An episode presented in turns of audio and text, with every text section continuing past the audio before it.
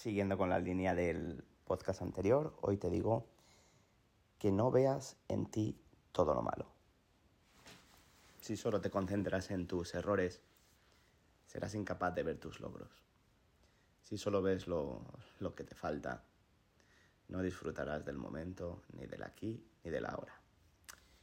Un sabio, eh, que era Tagore, decía que si, si de noche lloras por el sol, no creo que veas las estrellas pues hay veces que, que nuestra, nuestra alma, nuestro corazón, eh, capta muchísima más información que, lo que nuestros pensamientos nos quieren mostrar.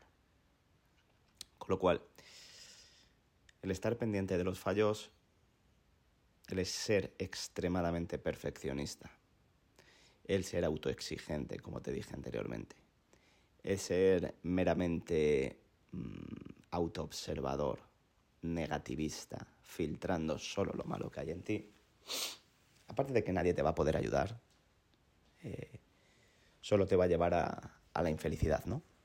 Eh, me pongo un poquito más serio en este podcast porque, porque creo que, que padecemos eh, en esta sociedad actual un sesgo de, de juicio, de juicio negativo, primero hacia nosotros mismos, y, y el que tiene un autojuicio Asimismo, al final, por ende, tiene, tiene, un juicio negativo de los demás.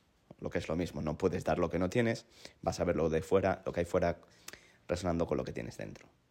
Entonces, el día de hoy te, te invito, te invito y te, te, pido por favor que, que no veas en ti todo, todo lo malo, que hay muchas cosas buenas.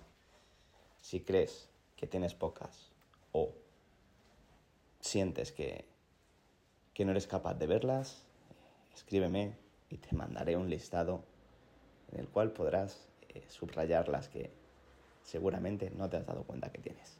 Mi nombre, Juan Fran Hernández, y esta fue otra vitamina para el alma. Recuerda, no te fijes solo en lo malo, comparte este, este podcast. Un fuerte abrazo.